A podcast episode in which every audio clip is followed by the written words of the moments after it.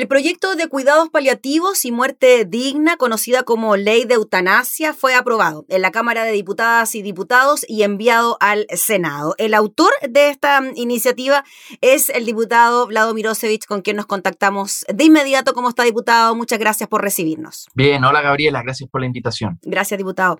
Pasaron siete años, ¿no? Si es que no me equivoco, desde que se ingresó este proyecto a tramitaciones para que finalmente fuese despachado de la Cámara de Diputadas y Diputados. Sabemos que hay trámite pendiente, pero ¿qué significa también para usted como autor de la iniciativa de que finalmente esto avance y se vaya concretando y además con un respaldo ciudadano tan importante? Sí, bueno, primero muy contento porque lo que estamos reconociendo con esta ley es el derecho a decidir. Eh, en vez de la obligación de sufrir, que es lo que tenemos como legislación actualmente, una legislación que te obliga en esas circunstancias extremas a seguir sufriendo hasta la muerte natural. En este caso, los pacientes van a poder tener la libertad individual de decidir qué hacer en esas circunstancias. Y el proyecto fue uno de los primeros proyectos que yo presenté cuando llegué al Congreso. Eh, en ese momento, Chile, el 2014, Chile era de los países más conservadores de América Latina. Eso ha ido cambiando hay una gran transformación en la sociedad chilena y me atrevería a decir de que es posible, y es lo que a mí me encantaría, que nos acerquemos a ser uno de los países más liberales de América Latina. Y digo por liberal, más respetuoso de la conciencia individual de, en este caso, de los pacientes, ¿no? Pero en general, de los ciudadanos, de, respetar esa conciencia. Em, y, bueno, estoy muy contento porque el proyecto ayer fue un día histórico para las libertades, no, no tengo ninguna duda. Lo que se logró ayer, una amplia mayoría en la Cámara, eh, es para estar contento. Mm.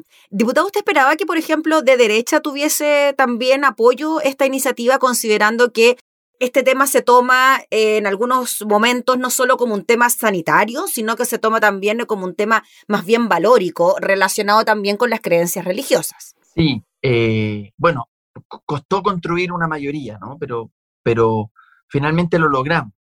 Eh, esto fue larguísimas discusiones en la Comisión de Salud. Este proyecto pasó dos veces por la Comisión de Salud, lo volvimos a, lo vimos de, de pe a pa dos veces completo, con cientos de votaciones y de indicaciones. Por lo tanto, fue una discusión, nadie puede decir que fue una discusión apresurada, todo lo contrario, fue una discusión muy profunda. Mm. Pero eh, en la oposición logramos un consenso bastante rápido y fácil. Y hubo un sector también de, del oficialismo que se plegó a, a esta idea, básicamente porque ese Chile donde una minoría conservadora le imponía sus creencias al resto a través de las leyes, es un Chile que comenzó a cambiar y que, y que ojalá sea parte, quede en el pasado, ¿no? Porque no podemos a través, del, a través de las leyes imponerle tus propias creencias religiosas o del tipo que sean, imponérselas al resto de la sociedad. En cambio, en este proyecto lo que hace es que abre la cancha y da libertad para que los pacientes eh, puedan decidir. Diputado, antes de entrar en el detalle del proyecto, ¿qué le parece o qué le pareció que en medio del debate se ocuparan términos como que con esto se implementaría en nuestro país una industria del turismo frente a la eutanasia? Yo creo que eso son, son informaciones completamente falsas, ¿no? Porque es fake news, no, no, no hay otra explicación. La ley tiene una norma muy clara, muy precisa, que dice que el paciente que solicite la eutanasia, uno de los requisitos es tener 12 meses de residencia en el país, o sea, al menos un año. Por lo tanto, no, descartadísimo que pueda suceder algún tipo de turismo eutanásico, eh, pero bueno, son el tipo de argumentos que escuchamos harto, lamentablemente, de parte de los opositores del proyecto, y yo diría que ojalá subiéramos el nivel de la discusión porque esas caricaturas, fuera de no son ciertas, no aportan mucho tampoco al debate. Mm. Diputado, en cuanto al proyecto propiamente tal, usted ya lo decía y nos adelantaba de que además de los chilenos, se debe tener residencia en nuestro país de 18 meses. Me imagino que eso también corre para extranjeros o quienes han solicitado residencia en nuestro país. Sí, eso, eso corre para cualquier paciente. Eh, cualquier paciente que pueda acreditar 12 meses en nuestro país puede entonces pedir la eutanasia en la medida que, obvio, cumpla con los requisitos de la ley. Sí, claro. Pero ese fue el requisito. No, no fue una, esto fue básicamente eh, inspirado en la norma española, que se acaba de aprobar la ley en España, y en España también pusieron esa norma de, 12 meses. Eh, por lo tanto, no, no, turismo eutanásico no va a suceder. Ahora, igual yo me cuestiono que hay un caso en Perú muy conocido ahora que se llama Ana Estrada, yo he podido conversar con ella, eh, un caso que pedía la eutanasia en Perú. Finalmente la justicia se lo, se lo concedió, le aprobó, le reconoció el derecho a morir con dignidad. Pero imaginemos que nosotros hubiésemos aprobado la ley y que Ana Estrada en Perú no pudiese practicarse la eutanasia. Yo no veo sinceramente un problema con que ella hubiese cruzado la frontera y venido a Chile a, terminar su vida con dignidad. Porque para mí la dignidad humana y la fraternidad humana es universal. No, tiene, no, no discriminan nacionalidades, por lo tanto, para mí no hubiese sido un problema a priori. Pero bueno, aún así se aprobó esta norma de 12 meses, por lo tanto, no es verdad lo que ellos están diciendo. Diputado Mirosevich, el hecho de que solo mayores de edad puedan someterse a esta eutanasia, ¿cómo lo ve usted considerando que en nuestro país quizás los casos emblemáticos que hemos conocido de personas que han solicitado terminar con su vida no han sido mayores de edad, sino que han sido menores de edad? Sí, hemos tenido un caso, hay un caso evidente, o sea, muy conocido de Valentina Moureira, una menor que pedía la eutanasia, eh, yo creo que no hay que discriminar entre el sufrimiento intolerable de un paciente mayor o menor de edad, porque la verdad sufren de la misma manera. Obviamente en el caso de menores hay que poner un procedimiento especial, porque se entiende que no tienen autonomía plena aún, se entiende que entonces tendrían que tener, por ejemplo, consentimiento de sus padres, en fin, nosotros propusimos varias fórmulas, lamentablemente no logramos aprobar el tema de, menores, quedó solamente para mayores de 18 años este derecho. Eh, yo creo que es un error. Espero que en el Senado podamos eh, reponer este, esta parte, porque sinceramente no creo que, sea justo para un menor que está en una situación extrema, que su familia está de acuerdo con que, con que parta en paz y que él está de acuerdo que se le imponga la obligación de sufrir. No, no lo comparto. ¿Mm? Diputado, en cuanto a los tipos de enfermedades o los tipos de dolencia que podrán estar incluidos dentro de esta ley. ¿Cuáles serían? Y también entiendo que alguna enfermedad del tipo psíquico no entraría dentro de estas categorías. Sí, eh, la ley tenía tres causales originalmente, ayer logramos aprobar dos. Logramos aprobar la causal de enfermedad terminal, o sea, la ciencia médica llegó a su límite, no te puedo ofrecer una curación y el diagnóstico es que la muerte está cerca en el, tiempo, ¿no? Eh, esa es la primera causal, enfermedad terminal. La segunda son aquellas enfermedades que no son terminales, pero que producen un sufrimiento físico intolerable para el paciente, ¿no? Em, ahí están las enfermedades degenerativas, por ejemplo, que no, está tan próxima a la muerte en el tiempo, pueden durar un par de años esa, enfermedad, pero produce un deterioro en el paciente que al final lo, lo, lleva a una situación poco digna para vivir. Esa es la segunda causa. Se aprobó también. La tercera, que no logramos construir una mayoría respecto de ella, es enfermedades psíquicas. Perdón, no, no enfermedades psíquicas, todo lo contrario, las enfermedades psicológicas están absolutamente descartadas, sino que es sufrimiento psíquico. ¿Cuál es el caso emblemático de esto? Mm. Lo, hace dos, tres días atrás me contactaron por esto mismo. Un paciente que está 30 años en cama, postrado, eh, que no tiene una enfermedad terminal, puede continuar con la vida, tampoco tiene un sufrimiento físico porque tiene una tetraplegia, no siente su cuerpo. Pero claro, está preso, siente que está preso de su cuerpo y eso le produce, durante, después de décadas de estar preso de su cuerpo, le produce un sufrimiento psicológico. Entonces las leyes de todo el resto de los países que tienen eutanasia sí consideran sufrimiento psíquico. Bueno, lo perdimos lamentablemente y esto lo vamos a reponer, espero, en el Senado. Claro, y además, diputado, es que estamos hablando de casos y circunstancias que no son masivas. O sea, ya llegar al punto de una eutanasia no es algo masivo. Ya llegar a un caso como el que usted nos explica tampoco es algo masivo.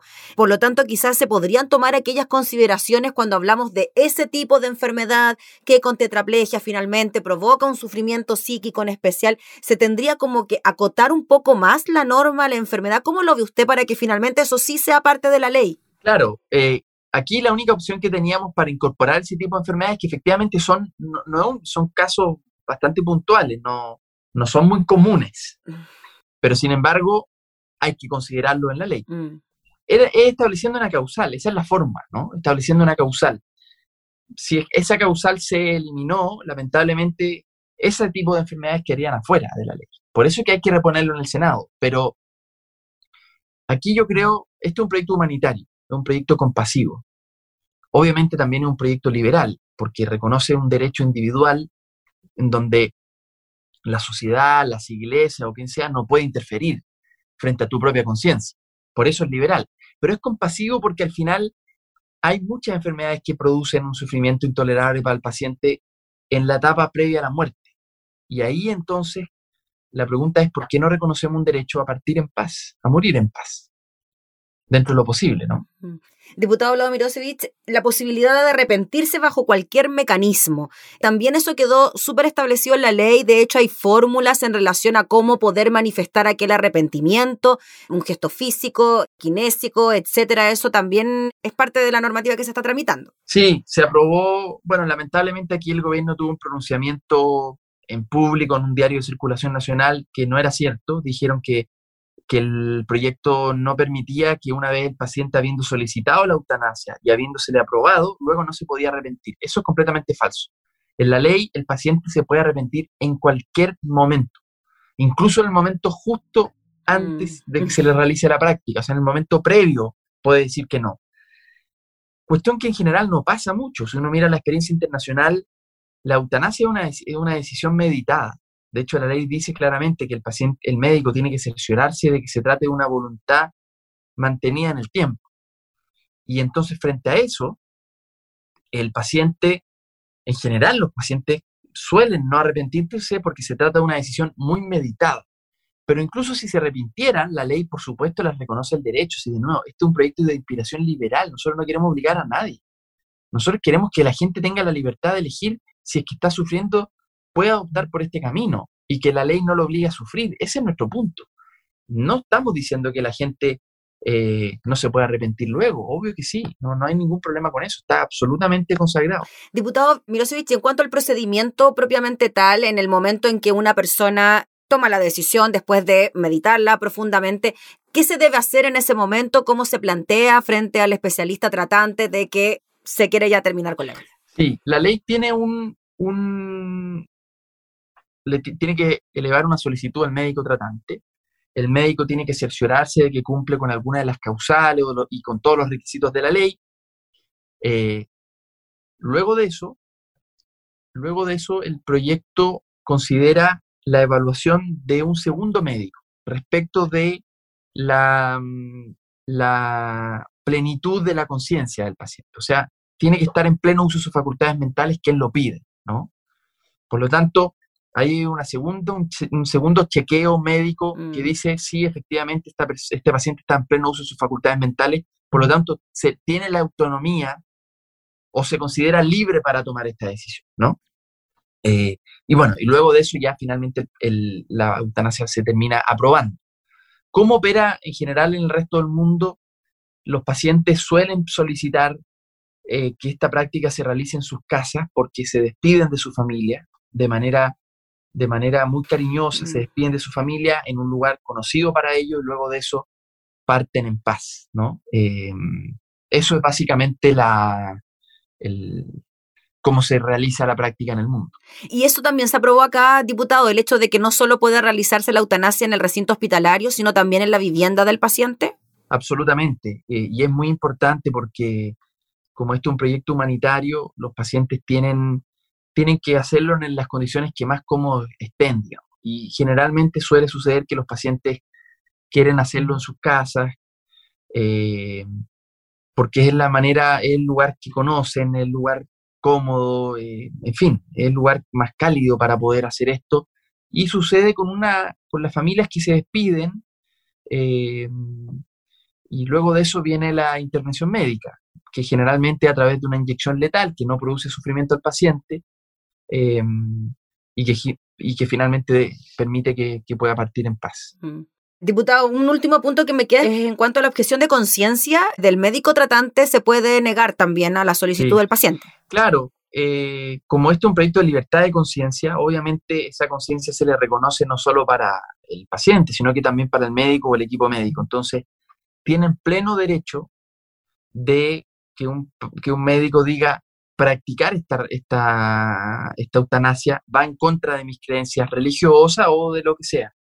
Y entonces tiene pleno derecho a objetar.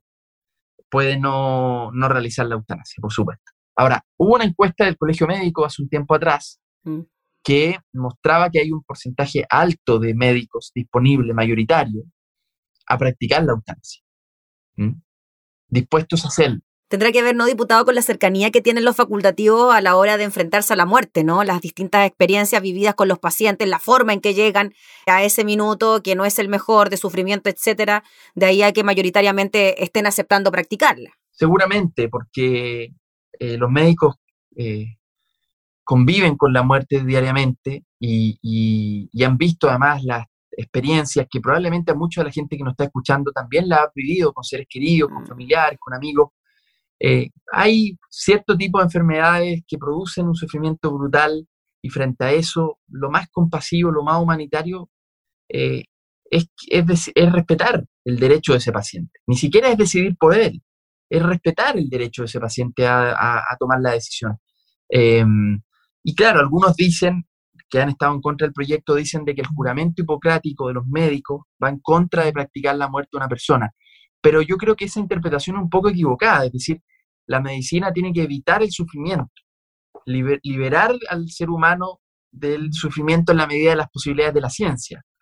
Pero hay momentos extremos en los cuales liberar del sufrimiento, si es que el paciente lo quiere, puede ser la eutanasia. Eh, no es verdad que la medicina tenga que prolongar artificialmente la vida en las peores condiciones. No, eso no es una obligación de la medicina.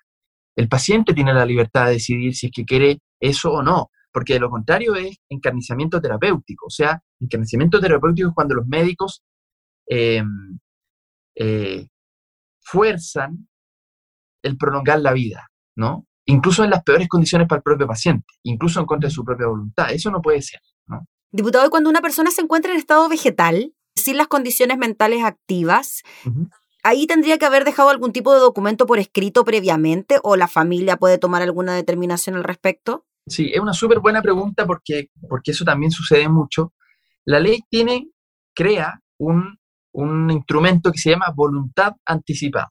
Es decir, yo puedo, cualquiera de nosotros, estando sanos, puede expresar anticipadamente su voluntad respecto de una condición médica futura. O sea, yo puedo decir, mire, si yo estoy en estas circunstancias y la causal de la ley aplica, practíqueme la eutanasia. Si yo he perdido mi capacidad de, expresar mi voluntad. Entonces, en ese caso, en ese caso, efectivamente, la ley lo establece. Es una especie de testamento vital, ¿no? Eh, no le llamamos exactamente así porque testamento es más bien para cuestiones patrimoniales, pero cumple en el fondo el mismo dejar instrucciones previamente.